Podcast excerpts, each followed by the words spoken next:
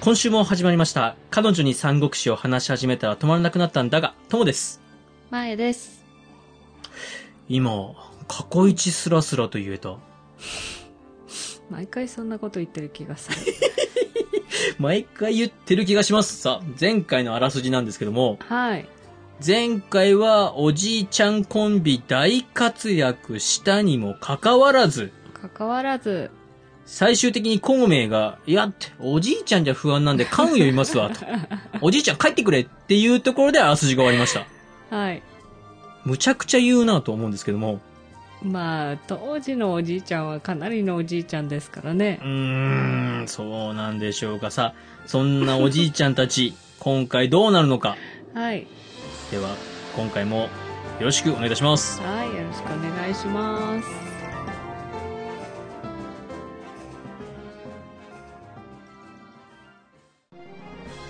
彼女に三国志を話し始めたら止まらなくなったんだが。では、早速、あらすじに入っていきます。今回は、絶妙工事と、一個小説に触れていきます。はい。まず、絶妙工事なんですけども、うん。前回あんなに活躍したのに、まあ、孔明に思いがけず、侮られるというか、関羽呼ぶわ、おじいちゃん帰ってみたいなこと言われますんで、う甲ん冑が、ブチ切れます。はい。いやいや、そんなこと言うのかと。兵3000与えてくれれば、加工園の首を取ってくるから、うん。もう行かせてくれと何度も何度も出撃許可をこいます。はい。孔明はですね、まあまあそこまで言うなら仕方ないけど、法政を連れて行きまして、全部万事、法政と相談するんですよ、と。またね、私もすぐ後ろ援軍で行きますから、と言って、ようやく甲冑の出陣を許します。はい。孔明はですね、趙雲たちに、すぐ甲冑の援軍を命じますが、うんその内容としては、甲冑が勝ってる時は出ちゃダメだよ、と。うん。もし万一負け出したら助けなさいよと命じます。ああ、いいじゃないですか。さらに、張飛と義援にもですね、うんこっちに向かってきて、漢中に向かってきてね、っていう風に向かわせまして、うん馬長にも、こういう作戦で動いてるからね、っていうことを伝えまして、速やかに漢中攻略作戦を進めていきます。うん。その頃、帝軍山に逃げ込んだ長江たちは、うん。負けてしまったこと、さらに、劉備自らが漢中へ攻め込んできてるっていうことを報告します。はい。それはすぐに都の曹操に伝わりまして、曹操は、早速40万の大軍を編成して、自ら援軍に向かいます。すごいな、40万。援軍に到着した曹操はですね、長江が負けまくった、という事実を聞きまして、もう罰するべきですよって言われるんですけども、そんな負けた長江を許します。うん。現在の状況は、果敢に攻めてくる高知に対しまして、花公園は固く固く守っているという状況なんですよ。うん。で、曹操は早速花公園に、もう攻めて出なさいと。そんなずっと守ってたら舐められるよっていうことで命令を出しまして、うん花公園としてはもう戦いたかったんで、あ、この命令は嬉しいっていうことで、喜びまして、早速、明日撃って出るよっていう風に長江に話しますと、長江は、いや、危ないっす。今はここに残って、固く守りましょうと思いとどまらせようとします。うん。で、次の章が一個小説なんですが、はい。花公園はそんな長江の言葉を不服そうに聞きながらも、うん。長江を守りに残し、自ら攻め込むことはやめません。はい。花公園はですね、自分の部下、先方に出したものに、負けたふりして逃げてこいと。追いかけてきた甲冑を捕まえてやるという作戦を練りまして、うん。その作戦で先方を出します。はい、で、職軍は職軍で、二手に分かれて義軍を挟み撃ちにしまして、うん。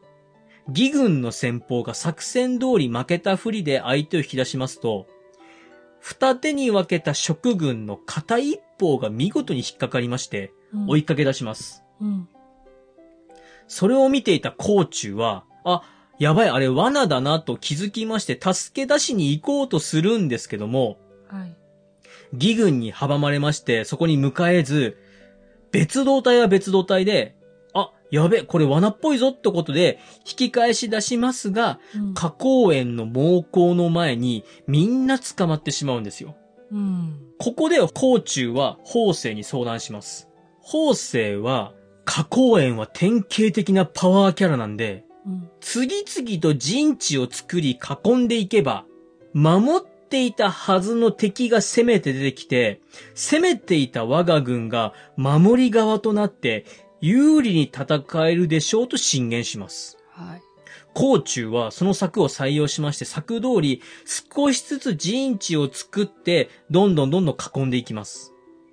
花公園は敵が近づいてきたので撃って出ようとしますが、長江はこの策をもう見破ってますので、これ、れは敵の策ですよと引き止めますが、花公園は聞きません。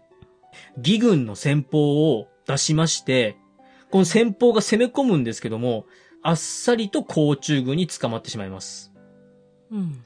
で、この捕まってしまった先方は花公園の甥いっ子。はなもんですから、花公園としては甥いっ子可愛いので、い。うん。これはいかんと。職の将軍捕まえてたよねっていうことで、捕虜同士の交換を持ちかけます。うん。うん。交換の時、交換し終えた捕虜同士が自分の陣地に走る中で、職の軍が花公園の甥いっ子を弓矢で射殺してしまうんですよ。えで、花公園は怒りまして、甲虫に襲いかかりますが、そこで退却の鐘が鳴り、義軍は混乱して浮き足立って、職軍に散々負けてしまいます。うん。この敗戦でですね、花公園ちょっと用心しましてうん、固く固く陣地を守ることを続けていきます。うん。そこで、固く守る帝軍山を見ながら、法政は、帝軍山の隣の山に目をつけます。うん。あ、隣にもでっかい山あるね、と。あそこを攻め落としたら、そこから帝軍山丸見えだから、うん。攻略しやすくなりますねっていうことで、その隣の山を攻め落とします。はそうしますと、甲虫はせっかくこの山を攻め落としたんで、ここに義軍をおびき寄せて、で、敵が攻めて攻めて攻めて、で、引いた瞬間、その瞬間に、こっちが攻め出して敵を破ろうという作戦を立てまして、あ。うん。そんなことを知らない花公園はですね、すぐ向かいの山これが敵に取られたんで、これはいかんと焦ります。うん。もう帝軍山が丸見えの位置の山なんで、この山を取り返そうということで攻め込みます。はい。長江はまた、いやいやいやいや、危ないですよってことで花公園を止めるんですけども、やっぱりここでも聞き入れられないんですよ。うん。で、職軍は山の上からずーっと義軍が攻めてくるのを見まして、うん。で、義軍なんか疲れ切っとるねっていうタイミングを見計らって、一気に攻め出します。うん。一気に駆け降りる甲虫軍。で、甲虫はですね、もうまさにこの戦い、この瞬間にかけてますのでうん、一気に行って、駆け降りて、花公園を一撃のもと切り捨てて、ここで花公園を倒します。ああ。名称花公園、ここで戦死してしまいます。うーん。花公園がやられてしまいましたので、残った長江ですね、奮戦しますが、支えきれず、本陣、帝軍山の本陣に引き上げようとします。はい。ところが、本陣に引き上げようとすると、周りには長雲たちが現れるし、帝軍山の本陣ももう奪われてしまったという報告が入ってくるんですよ。うん。で、まあ、命からがら長江たちは逃げ出しまして、うんで、曹操、まあ、花公園は自分の親戚でもあるので、花公園の死を悲しみまして、この戦が始まる前に甘露が、うん一人の大将が死んでしまうよっていう占いをしてたんですよね。はいはいはい言ってた。で、この甘露の占いが当たったことを、まあ、うん曹操はびっくりしまして、ああ、やっぱりあいつの占い当たるんだなっていうことで、曹操は甘露をやっぱり自分の元に置いておこうと呼び寄せようとしますが、その子には甘露の行方はもうわからなくなってしまっていたというところで、今回のあらすじが終わります。うーん。名称加工園の最後でございました。ね。はい。結構早い時期から出てたので、そうです名残ね惜。しいですうね。ん、名残惜しいです。えー今回は以上です。はい、読んでおきます。